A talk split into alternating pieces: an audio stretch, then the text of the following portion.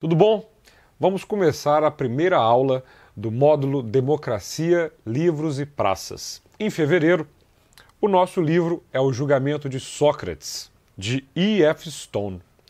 O autor, Isidore Feinstein Stone, ou simplesmente E.F. Stone, foi um dos maiores jornalistas norte-americanos do século XX.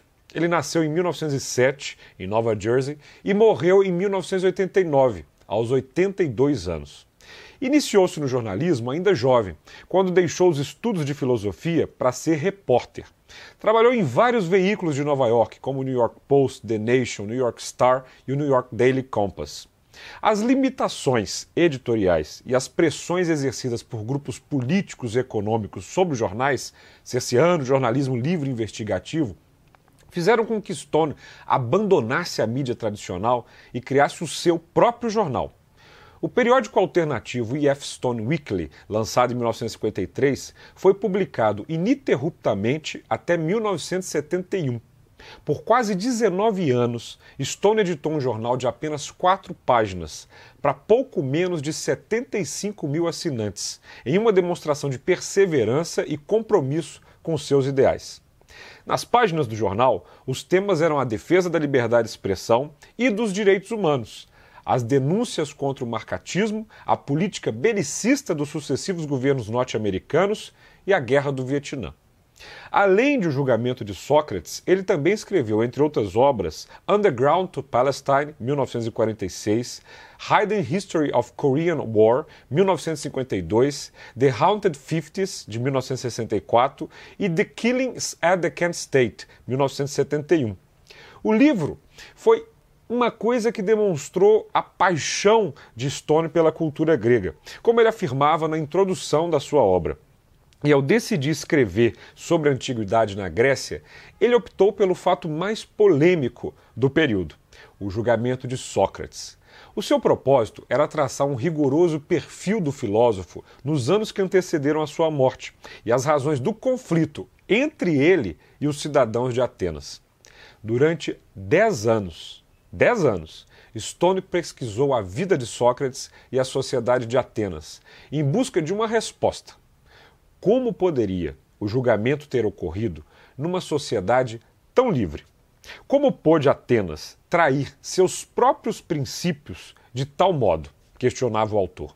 E continuou: nenhum outro julgamento, a parte de Jesus, deixou uma impressão tão forte na imaginação do homem ocidental quanto de Sócrates. Stone compara os dois julgamentos que, de acordo com ele, têm muita coisa em comum. Nós não dispomos de relatos contemporâneos e imparciais de nenhum dos dois, nem mesmo alusões fragmentárias. Não temos os autos dos processos, não conhecemos os argumentos da acusação. Só conhecemos a história através de relatos posteriores, escritos por discípulos que eram fidelíssimos. A grande dificuldade para a elaboração do livro era a ausência de material autoral, pois Sócrates nada escreveu. Dos escritos dos seus muitos e variados discípulos, sobreviveram apenas o de Platão e o de Xenofonte. Para Stone, foi Platão que criou Sócrates, que existe na nossa imaginação. E até hoje é impossível determinar até que ponto essa imagem corresponde ao Sócrates histórico e até que ponto é produto do gênio criativo de Platão. O julgamento foi realizado em 399 a.C. e F. Stone tinha dois desafios: mostrar o Sócrates histórico e recuperar os argumentos da acusação e a visão que os cidadãos tinham de Sócrates. O conflito entre Sócrates e a sua cidade natal teve início porque havia divergências profundas entre ele e a maioria dos atenienses da sua época. A primeira e a mais fundamental dessas discordâncias dizia respeito à natureza da comunidade humana. Seria ela, como afirmavam os gregos, a polis, uma cidade livre, ou seria, como disse Sócrates tantas vezes, um rebanho? Sócrates não defendia nem a oligarquia nem a democracia. Não se identificava com nenhum dos dois lados. O seu ideal não era poder exercido pela minoria nem pela maioria, e sim, segundo Xenofonte, por aquele que sabe. O políticos, o líder político ou estadida de uma polis, era um funcionário eleito, cujo mandato era limitado, normalmente a um ano, e essa pessoa, essa pessoa prestava contas a uma Assembleia Popular e aos tribunais populares, e que, mesmo em tempo de guerra, dispunha de um poder que estava longe de ser absoluto. Os cidadãos por ele governados não lhe eram inferiores quanto ao seu status legal, nem a nenhuma hierarquia, e sim eram seus iguais e semelhantes. Tinham em comum uma mesma humanidade.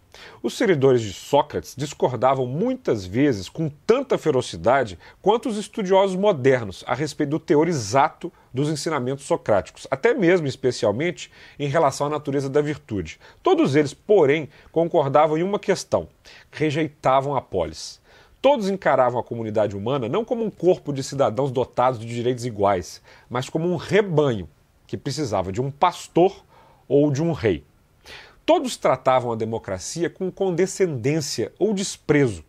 Nas Memoráveis, obra de Xenofonte, Sócrates afirma que o seu princípio básico de governo é que cabe ao governante dar ordens e cabe aos governados obedecer.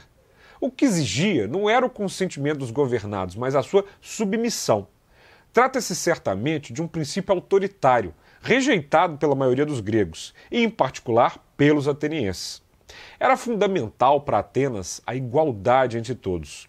A premissa socrática era uma desigualdade básica. Ninguém era cidadão, todos eram súditos. Havia um abismo entre o governante e os governados. Sócrates raciocina como um monarquista leal. Sua visão fundamental se manifesta em outro trecho das Memoráveis, quando ele pergunta por que motivo, em Homero, o rei Agamenon é chamado de pastor do povo. E responde a sua própria pergunta, porque o pastor deve zelar pela segurança e alimentação das suas ovelhas. A gente escuta isso até hoje, não é? É bem verdade que o bom pastor zela pela segurança e alimentação de suas ovelhas. E até aí há um interesse comum que os une. Mas o objetivo final do pastor é tosquiar as ovelhas para recolher a lã e, por fim, vender-lhes a carne. O destino do rebanho é o mercado de carnes e o pastor não consulta as ovelhas para decidir se chegou ou não a hora de vendê-las. A lição que os gregos extraíram da analogia do pastor é que as ovelhas não podem confiar no pastor e uma comunidade não deve subordinar-se à vontade absoluta de um único homem. Eles optaram por tornar-se uma polis, em vez de serem tratados como um rebanho. Enquanto Xenofonte escolheu Ciro o Grande como governante utópico, Sócrates remontou aos tempos homéricos para encontrar o rei ideal, evocando a figura lendária de Agamenon como governante arquétipo. Homero podia ser citado por defensores dos dois lados na maioria das controvérsias. E é o que se dá em relação à questão de ser a comunidade humana um rebanho, cuja segurança depende do pastor, ou uma polis, que deve ser governada pelos seus próprios cidadãos. Homero, de fato, afirma o direito divino dos reis, mas a Ilíada pode ser lida também como uma demonstração dos perigos de se depender da vontade soberana de um monarca. Assim, politai, perdão, assim pode-se presumir que politai significa moradores de uma cidade e não cidadãos, no sentido que o termo adquiriu posteriormente. O que a Ilíada nos apresenta, pois, não é uma monarquia absoluta, mas um governo composto de três poderes: um executivo, um senado e uma assembleia de comuns. Assim, como se vê, a Ilíada pode facilmente ser utilizada como argumento contra ideal socrático de realeza. Há uma passagem em Homero, no entanto, que defende a monarquia absoluta, mas nem Sócrates nem seus seguidores a citam como seria de se esperar, já que aparentemente seria um bom argumento em favor do ideal socrático. Essa omissão curiosa talvez constitua uma pista em relação à posição dos acusadores do filósofo, que até agora não foi percebida. Segundo Xenofante, o acusador afirmou que Sócrates ensinou seus discípulos a desprezar as leis atenienses, fazendo com que eles menosprezassem a Constituição em vigor e se tornassem violentos, ou seja, dispostos a usar a força para derrubá-la. O acusador cita Crítias e Alcibíades como os principais exemplos de jovens corrompidos por Sócrates. Crítias, como principal figura da ditadura dos 30, foi o mais cúpido e o mais violento. E Alcibíades, entre os democratas, foi o mais intemperante e o mais insolente. Além disso, o acusador de Sócrates afirmou que ele escolheu os trechos mais imorais dos mais famosos poetas e utilizou para ensinar os seus jovens discípulos a serem tiranos e malfeitores. Píndaro e Teógenes são mencionados entre os poetas que Sócrates for acusado de citar em sua pregação antidemocrática. Píndaro cantou odes em homenagem a muitos tiranos famosos. Em suas elégias, Teógenes exprimia o ódio furioso que a velha nobreza proprietária de terras sentia pela classe média emergente, os artesãos e os comerciantes que estavam exigindo o direito de votar e de se candidatar a cargos políticos. Bom, chegamos agora a uma segunda divergência básica entre Sócrates e a sua cidade. Ela dizia respeito a duas questões que, para Sócrates, mas não para sua cidade, eram indissociáveis. Uma delas era o que é a virtude. A única definição de virtude que Sócrates propôs, em suas inúmeras tentativas infrutíferas de definir o conceito, foi a ideia de que virtude e conhecimento identificavam-se. Isso levantava a segunda pergunta: o que é conhecimento? Trata-se, sem dúvida, de problemas fundamentais da filosofia, que continuam a ser discutidos, sem que se tenha chegado a uma solução. Podem parecer questões remotas, abstrusas, obscuras e metafísicas, que é melhor deixar a cargos de doutorandos em filosofia. Contudo, suas implicações políticas eram inevitáveis. Se a virtude era um conhecimento, então era de se esperar que, tal como outras formas de conhecimento, elas fossem passíveis de serem ensinadas. E, se era possível ensinar virtude, então não se podia limitá-la a uma minoria, a velha aristocracia agrária, mas se podia ensiná-la à maioria, a classe média ascendente de comerciantes e artesãos, até mesmo a gente do povo.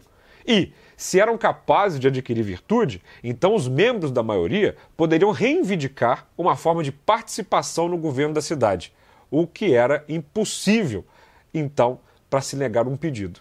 Mas Sócrates, ao abordar a questão do que é conhecimento, seguiu na direção oposta. O verdadeiro conhecimento, ensinava ele, só podia ser atingido através da definição absoluta. Se não se podia definir uma coisa absolutamente, então não se sabia exatamente o que ela era.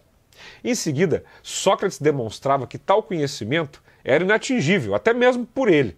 Com modéstia, entre aspas, ele afirmava que, nesse sentido, a única coisa que ele sabia era que nada sabia.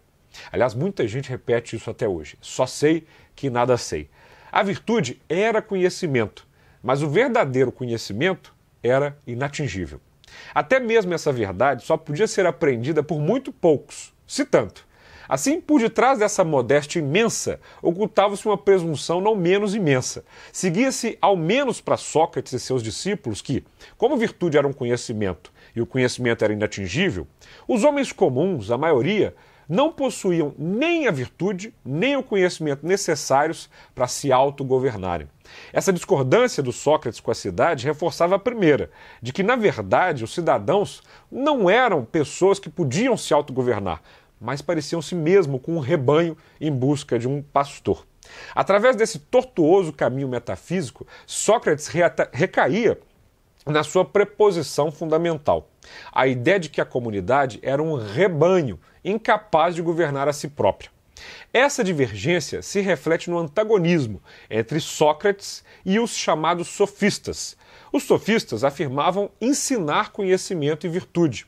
Eles eram professores que perambulavam pelas ruas de Atenas e de várias outras cidades-estado daquela época. Se Sócrates tinha razão, eles eram impostores, pois nem o conhecimento nem a virtude eram passíveis de ser ensinados. A maioria não poderia jamais atingir nem uma coisa nem outra.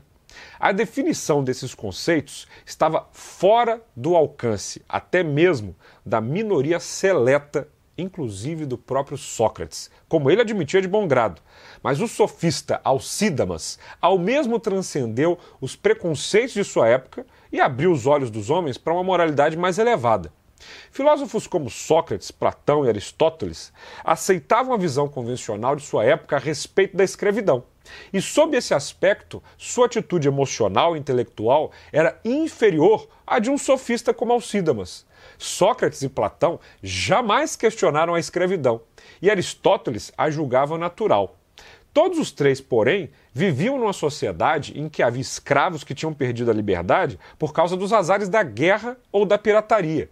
Era a falta de sorte e não a inferioridade natural que os levara aos mercados de escravos da antiguidade. A defesa da democracia só é apresentada e Sócrates só é obrigado a enfrentá-la uma única vez em todos os diálogos de Platão e nenhuma vez nos diálogos de Xenofonte. Mas ao invés de enfrentar a questão e nos dar uma resposta direta, Sócrates se esquivava, afundando numa névoa semântica. Isso se dá, por exemplo, no diálogo intitulado Protágoras. Protágoras era o mais famoso dos professores filósofos taxados por Sócrates e Platão de sofistas. Como o próprio Platão costumava fazer, Protágoras, às vezes, expunha suas ideias em forma de mito. O mito de Protágoras, que aparece no diálogo homônimo de Platão, continha as premissas básicas de uma sociedade democrática. A exposição do mito é ocasionada no diálogo por uma fala de Sócrates, na qual ele se refere com desprezo à Assembleia Ateniense. Sócrates diz a Protágoras que quando a Assembleia, o órgão governante da cidade, precisa de um projeto de construção, convoca construtores para assessorá-la. Se a frota naval ou a marinha mercante precisa ser expandida, a Assembleia convoca construtores de navios. A Assembleia depende de peritos formados e profissionais. Se um não perito tenta se manifestar, por mais belo e bem-nascido que seja, a Assembleia de Cidadãos limita-se a rir dele em escárnio. Mas quando ela se reúne para discutir questões fundamentais de governo, diz Sócrates, o homem que se levanta para aconselhá-la nesse assunto pode ser igualmente o ferreiro, o sapateiro, comerciante, capitão de navios, rico, pobre, homem de boa família ou sem família alguma, e ninguém pensa em jogar-lhe uma risada na cara. A falta de instrução ou de experiência em relação aos assuntos discutidos não são nessa hora levantados. Isso é um ataque do Sócrates à própria base da democracia ateniense, tal como ela se estruturava quase dois séculos antes, quando Solon, o grande legislador e reformador social ateniense, concedeu a todos os cidadãos homens, mesmo os mais pobres, o direito de votar na Assembleia e nos tribunais. Para aprendermos o quanto esse evento foi revolucionário na época, basta lembrar que os homens sem propriedade só adquiriram o direito de voto na Europa Ocidental no final do século XIX e no início do século XX. Era essa, para usar um pomposo tempo moderno, a ideologia da Atenas de Péricles, onde o Sócrates foi criado, mas que jamais foi aceita por ele. O pressuposto era de que todos os homens possuíam o que Protágoras chamava de arte política e, portanto, tinham a capacidade e, mais importante, o direito de se autogovernarem. O mito de Protágoras pode ser considerado a fábula fundamental da democracia. Sócrates não enfrenta o desafio do mito diretamente. Ele poderia argumentar que o mito era uma bela fábula, mas que apenas afirmava e investia da aprovação divina uma proposição que teria de ser provada. Mas seria um tanto embaraçoso para Platão colocar tais palavras na boca de Sócrates, porque o próprio Platão muitas vezes usa mitos para expressar uma posição sua. A resposta mais franca que Sócrates poderia dar seria argumentar que a arte de governar cidades é uma tecne como qualquer outra, que apenas uns poucos a possuem, assim como apenas uns poucos têm o dom da medicina ou da escultura. Aqueles que não possuem, a maioria, devem, para o seu próprio bem, submeter-se ao domínio do que a possui, em vez de perder tempo manifestando pontos de vistas infundados. Mas dar essa resposta a Protágoras, naquele contexto, seria apresentar Sócrates muito claramente como apenas um inimigo da democracia ateniense. Assim, Sócrates limita-se a elogiar o mito. Afirma que a fala de Protágoras é uma bela atuação e em seguida muda de assunto, como um advogado astuto que dispensa uma testemunha quando vê que o depoimento está enveredando para um caminho perigoso. A primeira pergunta que Sócrates faz a Protágoras é se as diversas virtudes são uma só ou várias. Aí logo enveredamos para uma cansativa investigação acerca da possibilidade de ensinar a virtude, um tópico que é frequente em Platão. O diálogo termina, evidentemente, com a vitória de Sócrates, mas trata-se de uma vitória estranha. Sócrates e Protágoras acabam por trocar de lado. Sócrates começa afirmando que não se pode ensinar a virtude e termina dizendo que sim. Protágoras, por sua vez, talvez por puro cansaço, também dava uma cambalhota dialética. Termina com o argumento de que não se pode ensinar virtude, uma posição delicada para um professor profissional. No decorrer da discussão, ambos perderam de vista a questão fundamental. O que é exatamente essa virtude, cuja possibilidade de ser ensinada está em pauta? O diálogo termina com a derrota de ambos. No final, Protágoras, exausto, chama atenção para a confusão extraordinária em que conseguiram transformar toda a questão. Manifesta a esperança de que em alguma outra ocasião ele e Sócrates possam retomar essa discussão, até chegarmos ao ponto do que seria a virtude, finalmente. Mas isso jamais aconteceu. Protágoras foi apenas a mais eminente vítima do fantástico talento de Sócrates para confundir os seus interlocutores e o que estava sendo discutido. Ele e Platão muitas vezes conseguem isso apelando para simplificações grosseiras e buscando abstrações absolutas em áreas nas quais só há realidades complexas. O advento da democracia proporcionou outro benefício a Atenas. O poder militar da cidade cresceu, porque os homens livres começaram a lutar com mais dedicação e bravura. É essa a lição que Heródoto tira de sua história, quando explica as vitórias de Atenas contra a Pérsia, muito mais rica e com um exército muito mais numeroso. Na primeira metade do século V a.C., Heródoto escreve que os persas eram conduzidos ao campo de batalha com chicotadas, enquanto os gregos, principalmente os atenienses, os que mais lutaram naquela guerra prolongada, combatiam como homens livres. Para Ésquilo, bem como para os atenienses em geral, não se tratava apenas de uma vitória dos gregos sobre os persas, mas também de uma vitória de homens livres sobre escravos. Os homens que conquistaram a vitória em Salamina eram engrandecidos e inspirados pela liberdade de expressar o que pensavam e governar a si próprios. Isso é algo que Sócrates, embora ele próprio tivesse revelado um soldado de grande bravura, jamais reconheceu. A palavra grega arete, que traduzimos como virtude, aparentemente tinha um sentido original de bravura no campo de batalha. E talvez esteja associada ao nome do deus grego da guerra, Ares, que conhecemos melhor pelo nome romano, Marte. Sem dúvida, o conhecimento em relação às armas e a experiência do campo de batalha desempenham um papel importante na guerra, que desde o passado mais remoto é considerado o verdadeiro campo de provas da masculinidade e da coragem. Contudo, além da coragem em si, há outros fatores envolvidos no conceito de coragem. E é estranho que Sócrates, que manifestara bravura no campo de batalha e viria demonstrar uma coragem enorme, ainda que de outro tipo, em seu julgamento, não os levasse em conta. A acusação contra a dialética negativa de Sócrates é muito comum na Antiguidade Tardia. Encontramos-la em Cícero, que estudou filosofia em Atenas três séculos depois do julgamento. Sócrates era um dos seus heróis. Mas Cícero, em seu diálogo Acadêmica, que aborda a teoria do conhecimento, registra a opinião de seu amigo Varrão, um dos romanos mais sábios da época. E disse Varrão: o método de discussão utilizado por Sócrates em quase todos os diálogos registrados de forma tão diversa e fiel pelos seus ouvintes consiste em não afirmar nada de seu, porém refutar os outros. Cícero concordava em seu tratado sobre a natureza dos deuses, afirmando que Sócrates criou uma dialética puramente negativa, que se abstém de pronunciar qualquer julgamento positivo. Santo Agostinho, séculos depois, chega a dizer ter sido essa dialética negativa que gerou o antagonismo que levou ao julgamento de Sócrates, argumentando que o velho filósofo costumava ridicularizar e atacar a leviandade dos letrados.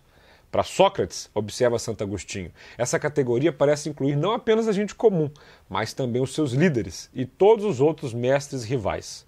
Um dos aspectos mais estranhos da personalidade de Sócrates era a sua atitude em relação ao ensino, embora durante toda a vida o seu trabalho fosse ensinar. Jamais praticou outro tipo de trabalho. Ele aparentemente vivia com uma pequena renda que lhe fora deixada por seu pai. Mas Sócrates era um professor itinerante, tanto quanto os sofistas que ele e Platão estão constantemente denegrindo. Enquanto os sofistas viajam pelas cidades da Grécia, ele passava o tempo nos ginásios e nas colunatas de Atenas conversando sobre filosofia com quem quisesse ouvi-lo. Era um personagem conhecido na cidade, um filósofo local.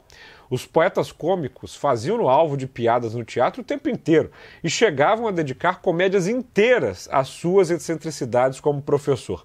Em pouco tempo, Sócrates estava atraindo discípulos de toda a Grécia e muitas escolas filosóficas diferentes passaram a afirmar que derivaram dos seus ensinamentos. Sócrates, porém, nega repetidamente que seja professor. Ele sente um prazer em confundir todo aquele que afirma ser professor. Quanto mais famoso o indivíduo, mais prazer o Sócrates tinha em confundi-lo.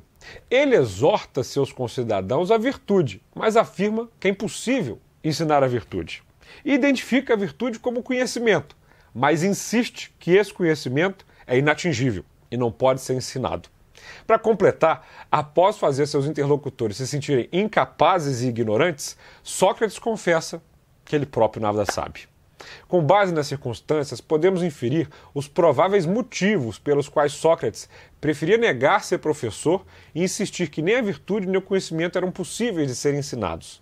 Podemos propor três motivos possíveis: um político, outro filosófico, outro pessoal. E os três convergem e se reforçam mutuamente. O motivo político tem a ver com a sua visão antidemocrática. A doutrina socrática, segundo a qual aquele que sabe deve mandar e os outros devem obedecer, seria abalada se o conhecimento e a virtude pudessem ser ensinados. A razão filosófica está ligada à busca de certezas absolutas, definições absolutas da virtude e do conhecimento, o que levava Sócrates a constatar repetidamente que tais metas eram inatingíveis. O motivo pessoal talvez seja o fato de que os dois mais famosos alunos de Sócrates, o futuro ditador Critias e Alcibíades, homem brilhante, porém irresponsável, acabaram se saindo mal, sendo muito prejudiciais a Atenas. As suas carreiras poderiam ser citadas como prova de que, como professor de virtude, Sócrates era um fracasso. Negar que fosse professor era uma maneira de se esquivar da responsabilidade por essas duas carreiras deploráveis. Não se trata apenas de uma hipótese. Essa ideia é confirmada nas memoráveis, nas quais Xenofonte afirma que o acusador disse que entre os discípulos de Sócrates contavam-se Crítias e Alcibíades, e ninguém causou tantos males à cidade-estado de Atenas quanto os dois. O acusador disse que durante o período da oligarquia dos 30, Crítias era o mais cúpido, o mais violento e o mais sanguinário, ao passo que no período da democracia, Alcibíades era o mais intemperante e insolente. Xenofonte afirma que era a capacidade de argumentação do Sócrates que atraía Crítias e Alcibíades. Ele era capaz de fazer o que quisesse com qualquer interlocutor. Notem, portanto, a criação de um pensamento de que o próprio Sócrates era responsável com as suas ideias por tragédias que se abateram na cidade-estado de Atenas. As carreiras que escolheram posteriormente traíram seu intento. Ao se tornarem discípulos de Sócrates, pois, tão logo se julgaram superiores aos seus condiscípulos, abandonaram Sócrates para abraçar a política. Fora para este fim que se ligaram a ele. Mas a defesa de Xenofonte não refuta uma parte vital da acusação. Num trecho anterior das Memoráveis, o acusador afirmava que os ensinamentos antidemocráticos de Sócrates fizeram com que os jovens menosprezassem a Constituição em vigor e se tornassem violentos. Não dispomos de provas de que Sócrates tenha defendido a derrubada da democracia pela força. Não há por que questionar a afirmação de que Xenofonte, segundo a qual Sócrates preferia a persuasão à violência. Mas Xenofonte não responde ao argumento de que desdém de Sócrates manifestava pela democracia ateniense e por medidas igualitárias, como a eleição por sorteio, fez com que seus discípulos menosprezassem a Constituição em vigor e se tornassem violentos. A ditadura dos 30, termo que designa a oligarquia que substitui a Assembleia em 404 a.C., foi estabelecida em colúio com os espartanos, que haviam derrotado os atenienses na Guerra do Peloponeso. Entre os aristocratas descontentes que serviram como instrumento dos espartanos vencedores estavam Crítias e Cármides. Xenofonte não menciona o fato de que ambos eram parentes de Platão, aquele seu primo irmão este seu tio. Ambos são retratados de modo altamente favorável nos diálogos platônicos como amigos de Sócrates, mas exceto uma única passagem curta e reprovadora da sétima carta, Platão jamais faz referência a esse episódio sangrento e doloroso da história de Atenas. E em nenhum lugar em sua obra o nome de Crítias é associado aos horrores da época. No entanto, o episódio ainda era uma lembrança recente e amarga quando Sócrates foi a julgamento quatro anos antes, após a restauração da democracia. Alcibíades, a quem Sócrates tanto amava, constituiu uma prova viva de que sua proposição favorita era falsa, pois Alcibíades possuía conhecimentos em abundância, em todos os sentidos comuns do termo. Mas ninguém, nem mesmo Sócrates, jamais afirmou que Alcibíades fosse modelo de virtude. Alcibiades possuía todos os dons que os deuses podiam conceder, até mesmo a amizade entusiástica de um Sócrates. Menos um: caráter. Esse herói imperfeito morreu no exílio lutando, nu, cercado de inimigos, porém corajoso de espada em punho, após ter sido apanhado em emboscada por um bando de assassinos no leito de uma mulher. Segundo Plutarco, o assassinato foi tramado pelo seu velho rival, o Critias, ainda líder dos 30 na época. Critias temia que o demos ateniense, que ele havia expulsado da cidade, mais uma vez apelasse aos Alcibíades para que o ajudasse a derrubar a odiada ditadura. O próprio Critias morreu pouco depois, juntamente com Cármides, lutando contra a aliança entre democratas e moderados que retomou a cidade. A ideia socrática de que virtude é conhecimento tem um corolário famoso, a ideia de que ninguém faz o mal voluntariamente. Como dizemos, as pessoas fazem o mal porque não sabem o que estão fazendo. Sem dúvida, por vezes é verdade, mas só mesmo um indivíduo que se encontra num ponto muito baixo da escala da humanidade não saberá a diferença entre o bem e o mal. E só mesmo um que esteja muito desesperado esquecerá essa diferença. Os crimes de Critias contra a cidade não podiam ser atribuídos nem à falta de conhecimento, nem ao desespero. Esse aristocrata era homem tão bem dotado quanto Alcibíades. A vida e a propriedade em Atenas nunca foram tão ameaçadas quanto durante o tempo em que ele esteve no poder. Seu desempenho político obscureceu suas qualidades. Critias era poeta e dramaturgo, um mestre da prosa ática. Cada discípulo de Sócrates extraiu conclusões diferentes e diferentes sistemas filosóficos das ambiguidades do mestre, mas todos, sem exceção, tiraram conclusões contrárias à democracia. Quanto à missão divina que Sócrates afirmava ter recebido do oráculo de Delfos, é preciso entender como essa missão divina terminou colocando em apuros. Há duas versões do episódio ocorrido em Delfos, uma em Xenofante, outra em Platão. Mas as duas têm um elemento essencial em comum. Em ambas, Sócrates afirmava ser o mais sábio dos homens. Segundo Xenofante, Sócrates disse aos seus juízes que quando seu discípulo Querofonte interrogava a respeito dele o oráculo de Delfos, respondeu Apolo que não havia homem mais livre, mais justo, nem mais sensato que ele.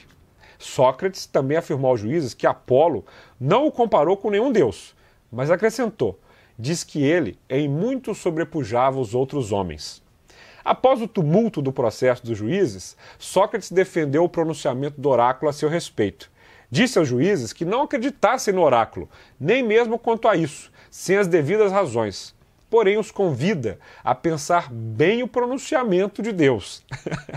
Na apologia de Platão, Sócrates afirma que o oráculo lhe impôs uma missão divina, a missão de questionar seus concidadãos, especialmente os notáveis de Atenas, a fim de descobrir o que o oráculo queria dizer ao afirmar que não havia ninguém mais sábio que ele. Sócrates diz que havia se tornado suspeito na cidade e explica que adquiriu essa má reputação apenas por causa de uma sabedoria, embora nem ele compreenda inteiramente que sabedoria é essa. Para se explicar, relata o episódio do oráculo de Delfos. Por que razão uma reputação de sábio causaria problemas a alguém em uma cidade como Atenas, ao qual ocorriam filósofos de toda a Grécia?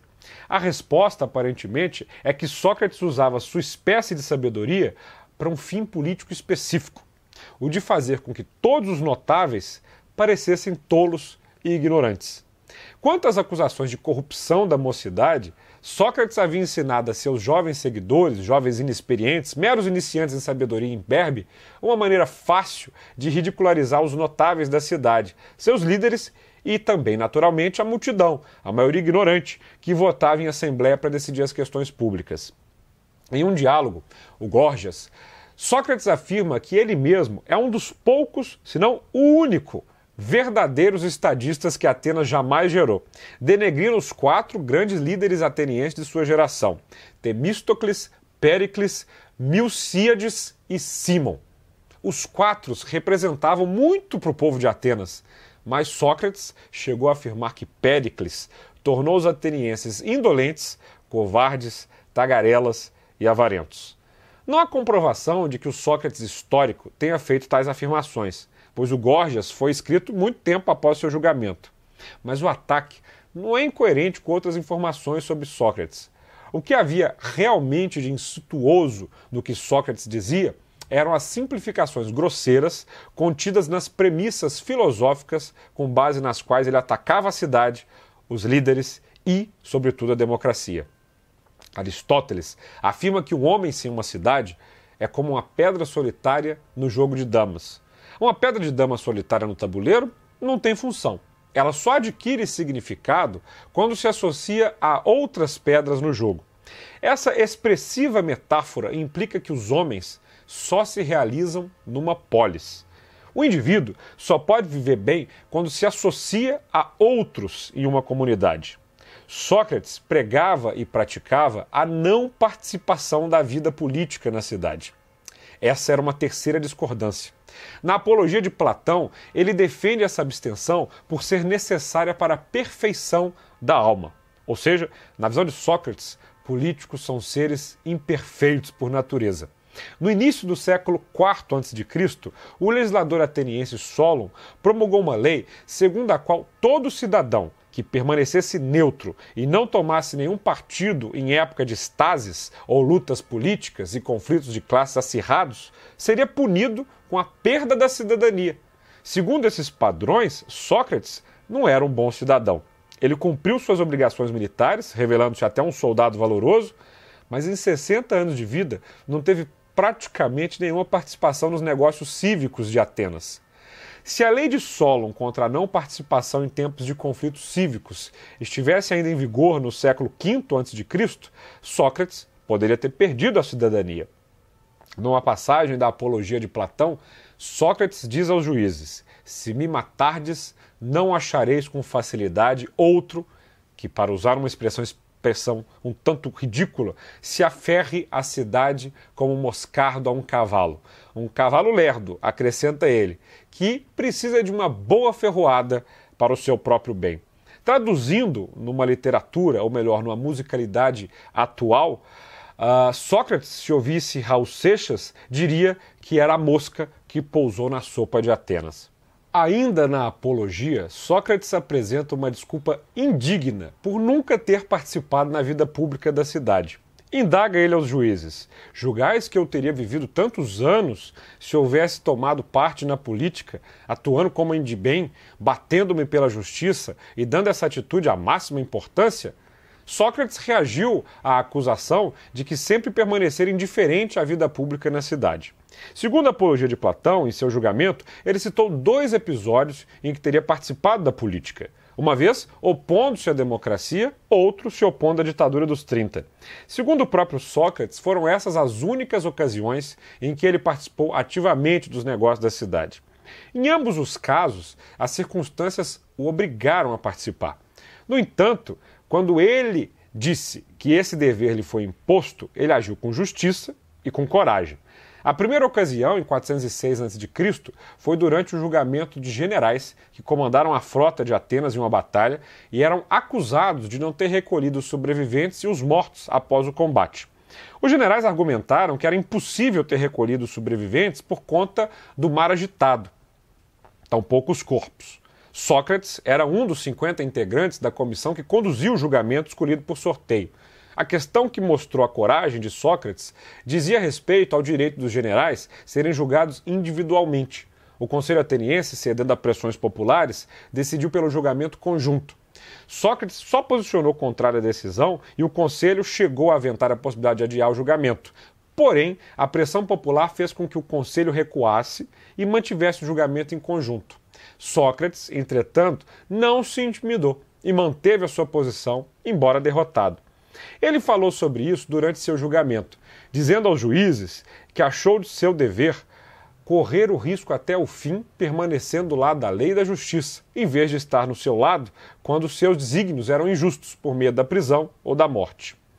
A segunda ocasião em que Sócrates se viu forçado a enfrentar suas obrigações de cidadão foi durante a ditadura dos 30, para se manter no poder, a ditadura mantinha uma guarnição espartana em Atenas e, para arcar com as despesas da guarnição, resolveu matar alguns ricos comerciantes estrangeiros que residiam em Atenas e depois expropriar seus bens e propriedades.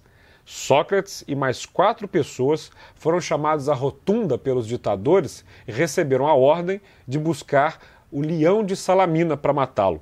Sócrates simplesmente deixou o local e voltou para casa, sem cumprir essa determinação no momento de desobediência civil.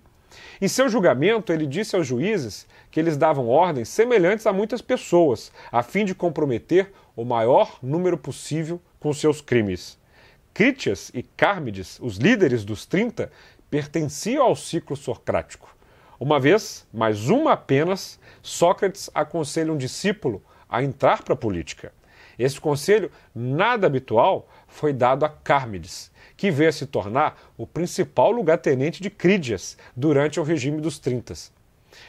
Cármides, na época um jovem promissor, é incentivado por Sócrates a atuar na política, participando dos debates na Assembleia. E Cármides se mostra relutante. Então Sócrates lhe faz uma pergunta que poderia ser dirigida ao próprio Sócrates: se um homem se recusasse a se dedicar aos negócios públicos, embora capaz de fazê-lo de modo a engrandecer o Estado e cobrir-se de glória, não seria razoável julgá-lo covarde? Cármides se diz tímido. E Sócrates responde que já o ouviu dar ótimos conselhos a homens públicos em conversas pessoais. Cármides alega que uma coisa é conversar em particular, outra bem diversa é participar de um debate público. Sócrates discorda, revela seu desprezo pela Assembleia Ateniense e diz a Cármides: Não se intimida diante dos mais sábios, mas se envergonha de falar perante os mais ignorantes e fracos. Sócrates é admirado pelo seu inconformismo, mas poucos se dão conta de que ele se rebelava contra uma sociedade aberta e admirava uma sociedade fechada. Era um dos atenienses que desprezavam a democracia e idealizavam Esparta a admiração de Sócrates por Esparta e Creta, mencionada ironicamente no Criton, é um dado desconcertante. Esparta e Creta eram, cultural e politicamente, as duas regiões mais atrasadas da Grécia Antiga. As terras eram cultivadas por servos, os quais eram mantidos submissos por uma polícia secreta e uma casta militar governante. Sabemos que as duas cidades-estados restringiam as viagens dos seus cidadãos a outras cidades. Não havia promotor público em Atenas. Qualquer cidadão poderia apresentar uma acusação em juízo. Se durante toda a vida de Sócrates vinha se formando um preconceito contra ele, então por qual motivo ninguém apresentou acusação contra ele antes do filósofo completar 60 anos? Bom, aí a resposta tem duas partes. Em primeiro lugar, Atenas deveria ser extraordinariamente tolerante em relação às opiniões dissidentes. Em segundo lugar, alguma coisa deve ter acontecido durante a velhice de Sócrates que fez com que a cidade se tornasse bem menos tolerante. O que fez com que o preconceito contra Sócrates gerasse uma acusação formal? A resposta encontra-se em três terremotos políticos que ocorreram durante um período de dez anos antes do julgamento do filósofo. Esses eventos abalaram a sensação de segurança interna da cidade e tornaram apreensivos seus cidadãos. Os acontecimentos aterrorizantes aconteceram em 411, 404 e 401 a.C. Em 411 e 404, elementos descontentes com a aliança dos espartanos derrubaram a democracia em Atenas e implantaram o terror. Em 401 a.C., dois anos antes do julgamento, houve mais uma tentativa de golpe. Em todas as convulsões cívicas, desempenharam um papel importante os jovens ricos com que se destacavam na entourage de Sócrates. A primeira ditadura, a dos 400, durou apenas quatro meses. A segunda, a dos 30, oito meses. Mas em ambos os casos, foram muitos os horrores que aconteceram no intervalo de tempo curto e inesquecível. Tanto em 411 quanto em 404, a democracia foi derrubada não por uma onda de descontentamento popular, mas por um punhado de conspiradores. Eles tiveram de apelar pela violência e a trapaça e colaborar com o inimigo espartano porque tinham muito pouco apoio em Atenas. É nesse contexto que se entende melhor a negação que Sócrates faz em A Apologia de Platão. Ele diz que durante toda a vida evitou participar de sinomosias, ou seja, conspirações. É sintomático que Sócrates julgasse necessário negar que tivesse participado de tais conspirações. Não se pode duvidar de sua palavra, mas ele tinha em comum com as sinomosias, uma antipatia pela democracia. Essa sua negação é o único trecho de apologia em que Sócrates toca, mesmo que muito de leve, nas questões que constituem as verdadeiras razões para o julgamento. Entretanto, Sócrates não nega, nem poderia negar, que alguns de seus mais famosos amigos e discípulos haviam desempenhado papel fundamental em tais conspirações. Em nenhum dos três episódios de totalitarismo, Sócrates se pronunciou. Ele não tomou partido dos aristocratas, da classe média a qual pertencia e nem dos pobres. O homem mais tagarela de Atenas calou-se quando sua voz era mais necessária. Em sua defesa, Sócrates poderia ter tentado provar que nem todos os seus discípulos eram aristocratas, antidemocráticos como Crítias e Cármides, mas que também havia alguns democratas. Platão percebeu a importância desse discurso e, em Apologia, faz Sócrates citar o discípulo Querofonte, que já havia morrido à época do julgamento. De certo, conhecer Querofonte. Era meu amigo desde jovem e também amigo do seu Partido Democrático. Foi seu companheiro de exílio recentemente e votou com os senhores. Sócrates piorou sua situação quando comentou que Querofonte foi seu companheiro de exílio recentemente, enquanto ele próprio permanecia em Atenas. Com o fim da ditadura dos 30 e a restauração da democracia, tornou-se motivo de desonra ter permanecido na cidade. A anistia não retirou o estigma dos que participaram da resistência à ditadura dos 30. Após a reconciliação e anistia, Sócrates retomou seus ensinamentos antidemocráticos e antipolíticos. Era como se ele continuasse vivendo isolado de Atenas, pairando nas nuvens, olhando com desdém a cidade a seus pés. Dos três acusadores de Sócrates, o único que tinha destaque em Atenas era Ânito. Os outros dois, Meleto e Lincoln, eram figuras obscuras. Em Apologia, Sócrates afirma que Lincoln participava da acusação como representante dos oradores, Meleto dos poetas e Ânito dos artesãos e líderes políticos. Do três, dos três, 3, 2, 1, dos três, só Ânito tinha peso e participou da resistência que derrubou Crítias e restabeleceu a democracia. Era um próspero curtidor de couro. Na apologia, apenas Meleto fala e é apresentado como um indivíduo obtuso, incapaz de enfrentar um debate com Sócrates. Ânito e Lincoln atuaram nos mais nobres bastidores, agindo pela condenação do filósofo. Ânito era um líder moderado, aliado de Têramenes, que lutou contra as oligarquias dos 400 e dos 30. Teve grandes prejuízos quando seus bens foram confiscados por Crítias. Após a redemocratização, não usou sua influência política para recuperar o que havia sido confiscado, o que lhe rendeu até uma admiração. Segundo uma lenda, Ânito teve um fim ruim. Após a morte de Sócrates, os atenienses arrependidos teriam se voltado contra os, os acusadores do filósofo. Meleto foi morto e Ânito e Lincoln expulsos da cidade. Também teriam erguido uma estátua de bronze para homenagear Sócrates. Entretanto, isso trata-se apenas de uma lenda, sobre a qual não há mais nenhuma menção. Nem Xenofonte nem Platão mencionam esse episódio. A verdade é que Ânito, dez anos após o julgamento de Sócrates, continuava a ser uma figura política importante em Atenas. Tudo indica que havia uma rivalidade entre Sócrates e Ânito em relação ao filho deste. Revela Sócrates na obra de Xenofonte. Tive um rápido contato com o filho de Ânito e pareceu-me ele não carecer de firmeza de caráter. Sócrates não explica como se deu o contato, Platão relata um encontro áspero entre Ânito e Sócrates. O artesão interrompeu a discussão e disse a Sócrates: Tenho a impressão de que você difama as pessoas com leviandade. Se quer um conselho, ouça-me, seja mais cuidadoso. Há um tom de ameaça nas palavras de Ânito. Na obra de Xenofonte, depois do julgamento de Sócrates, manifesta sua hostilidade com uma profecia rancorosa, ao falar que o filho de Ânito haveria de ir longe no vício. Sócrates não errou. O rapaz apaixonou-se pelo vinho e tornou-se um alcoólatra. No julgamento de um crime em Atenas, o júri votava duas vezes. Primeiro, votava a favor ou contra a condenação do réu.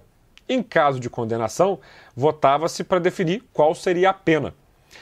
A maior surpresa do julgamento de Sócrates foi a pequena margem de votos que decidiu a primeira questão. A mais básica. Se apenas 6% dos componentes do júri tivessem mudado de ideia, Sócrates teria sido absolvido. O próprio Sócrates, segundo Platão, esperava pela condenação. Não causou nenhuma surpresa, ele teria dito aos jurados. O que surpreendeu foi o fato de muitos votarem a favor da sua absolvição. Já Xenofonte vai mais além e deixa claro que Sócrates queria ser condenado, e para isso ele foi muito hostil com os jurados. Hermógenes, um dos principais discípulos de Sócrates, contou a Xenofonte que não estava em Atenas quando do julgamento, que tentou convencer Sócrates a escrever um discurso inflamado em sua defesa, mas que o filósofo se negou. Sócrates respondeu que por duas vezes tentou escrever tal discurso, mas que em ambas o seu daimonion, espírito orientador, interveio e o dissuadiu. Diz ele que seria melhor morrer agora, antes que o sofrimento da velhice o dominasse.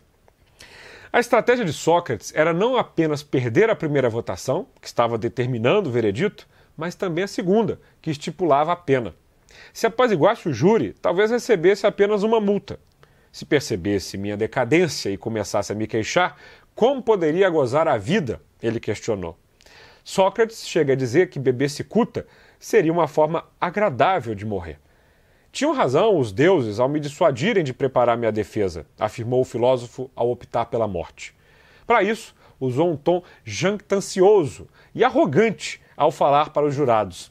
Ao se diferenciar dos homens comuns, disse que tinha um oráculo particular e que o oráculo de Delfos afirmou que não havia homem mais sábio do que ele. A afirmação provocou um tumulto entre os jurados. Na segunda parte do julgamento, quando se decidiu pela pena de morte, Sócrates fez o jogo da acusação provocando ainda mais os jurados. Segundo Xenofonte, Sócrates se recusou a apresentar qualquer pena alternativa à pena de morte.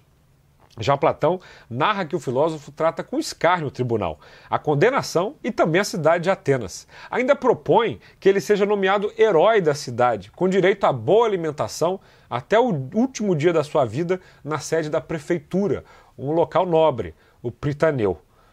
Na sequência, ele retira a proposta, mas sugere uma multa mínima, ridícula, de uma mina moeda ateniense da época. Depois, com a fiança de Platão, Criton, Critobulo e Apolodoro, pede que lhe seja aplicada uma multa de 30 minas de prata, um valor relevante. Entretanto, a proposta não foi levada a sério pelos jurados. Sócrates, Criton e outros discípulos discutiram muito a maneira de agir do filósofo depois do julgamento e depois, quando ele se preparava para morrer. Discípulos afirmam que Sócrates estava se suicidando, mas ele responde que, para o filósofo, a morte é a realização final, das mais desejáveis, pois abre as portas do verdadeiro conhecimento. Quando Atenas processou Sócrates, a cidade se traiu. O paradoxo, a vergonha do julgamento de Sócrates, é o fato de uma cidade famosa pela liberdade de expressão nela existente que processou um filósofo que não era acusado de outra coisa a não ser exercer o direito de se expressar livremente. Ao processar Sócrates, Atenas agiu de modo anti-ateniense, por estar assustada com a derrubada da democracia em 411, 404 a.C. e mais uma tentativa em 401 a.C. Esses episódios explicam o julgamento de Sócrates, mas não o justificam. O julgamento de Sócrates foi um julgamento de ideias. Sócrates foi o primeiro mártir da liberdade de expressão e pensamento. Sócrates foi levado a julgamento pelo que ele disse, não pelo que ele fez. O julgamento falha ao não atribuir ao réu a violação de nenhuma lei. Libânio, famoso orador estadista, também escreveu uma apologia de Sócrates, na qual afirma que o filósofo, durante o julgamento, teria defendido seu direito à liberdade de expressão. Ao se defender, Sócrates disse a Ânito: Tu, Ânito, numa democracia, estás agindo com mais severidade do que qualquer ditador. Sócrates também afirma que Atenas possuía liberdade de expressão para que, libertos de todos os medos, pudéssemos exercitar nossos espíritos através da aprendizagem. Sócrates acusa Ânito de impor uma lei do silêncio, a uma cidade que tinha liberdade de expressão como fonte de vida. O problema da apologia de Libânio é que ela coloca Sócrates como um defensor das liberdades cívicas, o que não é sincero. Em sua defesa, Sócrates poderia ter argumentado que o que estava em julgamento não era ele. Julgavam as ideias e julgavam Atenas. Ameaçam-me de morte por não gostarem das minhas ideias e meus ensinamentos. Fecho aspas. Esta é outra linha de defesa que o filósofo poderia ter utilizado. Ou seja, estariam julgando as ideias de Atenas e não ele próprio. Se Sócrates tivesse invocado a liberdade de expressão como um direito básico de toda ateniense, não apenas um privilégio de uns poucos autodenominados, superiores como ele, ele teria causado um impacto profundo na Assembleia. Ao pesquisar o vocabulário da Grécia Antiga, em especial em Atenas, E.F. Stone encontrou quatro palavras que eram usadas para definir o conceito de liberdade de expressão. De acordo com o autor, nenhuma outra civilização deu mais valor à liberdade de expressão do que a grega, em especial os atenienses. Atenas era uma cidadela da democracia. Foram os gregos que inventaram a palavra democracia, o governo do demos, o povo. A igualdade política baseava-se na liberdade de expressão. Com a luta pela democracia, entraram no idioma mais de 200 palavras compostas contendo os termos isos, que quer dizer igual. Entre essas palavras, duas designavam o direito de se exprimir livremente: isegoria e isologia. Não havia liberdade de expressão no sentido de qualquer cidadão ter o direito de falar nas assembleias. Isso não existia em Roma, por exemplo. Em Esparta, esse direito era limitado às assembleias específicas, como a decisão para uma declaração de guerra, por exemplo. Na Assembleia Ateniense, todo cidadão tinha o direito de falar. Mais ainda, ele era convidado a se manifestar. A terceira palavra, que significa liberdade de expressão no vocabulário grego, é encontrada nas Suplicantes, tragédia de autoria de Ésquilo. No texto é encontrada a palavra composta por duas raízes, eleuteros, livres, e somos, boca. A quarta palavra, que designa a liberdade de expressão em grego antigo, aparece pela primeira vez nos escritos de Eurípides, parrésia. Estudiosos afirmam que a palavra foi cunhada em Atenas e tinha dois significados básicos. Um deles era pessoal, franqueza, sinceridade. O outro era político, liberdade de expressão. Há no Criton uma passagem em que caberia um argumento a favor das liberdades civis. Na discussão entre Sócrates e as leis, estas afirmam que, na guerra, no tribunal e em toda parte, deves fazer o que o Estado determinar, ou então demonstrar-lhes, através da persuasão, o que é direito. Sócrates poderia ter perguntado então como ele poderia convencer as leis do que é direito, sem liberdade de expressão. Nesse debate está implícita a ideia de que há um contrato entre o Estado e o cidadão. Mas o contrato entre a cidade e o cidadão comum, numa cidade livre, impõe obrigações ao Estado tanto quanto ao cidadão. Numa cidade livre, havia o direito básico de responder ao Estado, criticar seus atos na Assembleia, nos tribunais, no teatro ou numa conversação.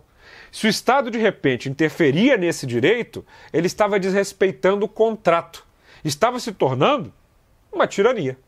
Sócrates poderia ter argumentado, e ao meu ver a maioria dos juízes concordaria, que se as leis rompiam o contrato, extinguindo a liberdade de expressão, o cidadão não lhe devia mais nenhuma obrigação. Ao perder o direito de persuadir, ele ganhava o direito de resistir. A condenação de Sócrates foi um caso isolado? Ou seria ela apenas uma vítima mais famosa de uma onda de perseguições contra filósofos irreligiosos? Dois pesquisadores levantaram a teoria de que Atenas, no século V a.C., embora considerada a Idade do Ouro, foi também, ao menos na segunda metade do século, palco de uma grande caça às bruxas, em que se perseguiam os livres pensadores. De acordo com esses estudos, Anaxoras, Diágoras e Sócrates, além de Protágoras e Eurípides, estão nessas listas de perseguidos. Sócrates, contudo, foi o único condenado à morte. Os outros foram multados, fugiram ou banidos. Nenhuma investigação do julgamento de Sócrates estaria completa se não levasse em consideração essas hipóteses mais obscuras propostas por autores respeitados. Ao meu ver, as fontes em que se baseiam tais propostas são tardias e suspeitas. O mito da caça às bruxas, por exemplo. Não há nenhuma prova de que uma caça às bruxas tenha sido anterior ao período romano. E o que posso concluir para todos vocês é que esse livro demonstra, sobretudo, duas coisas básicas para o nosso início de aprendizado sobre a democracia. A democracia é o autogoverno de cidadãos, pessoas que não são nem súditos e nem escravos. E ela só pode existir, e ela só pode existir mesmo com a liberdade de expressão, em que todos têm o direito igual de se manifestar. Trazendo isso para os dias atuais, a gente começa a notar que muita gente acredita viver achando que sabe o que é uma democracia, mas não convive com quem pensa diferente e abre mão de se autogovernar.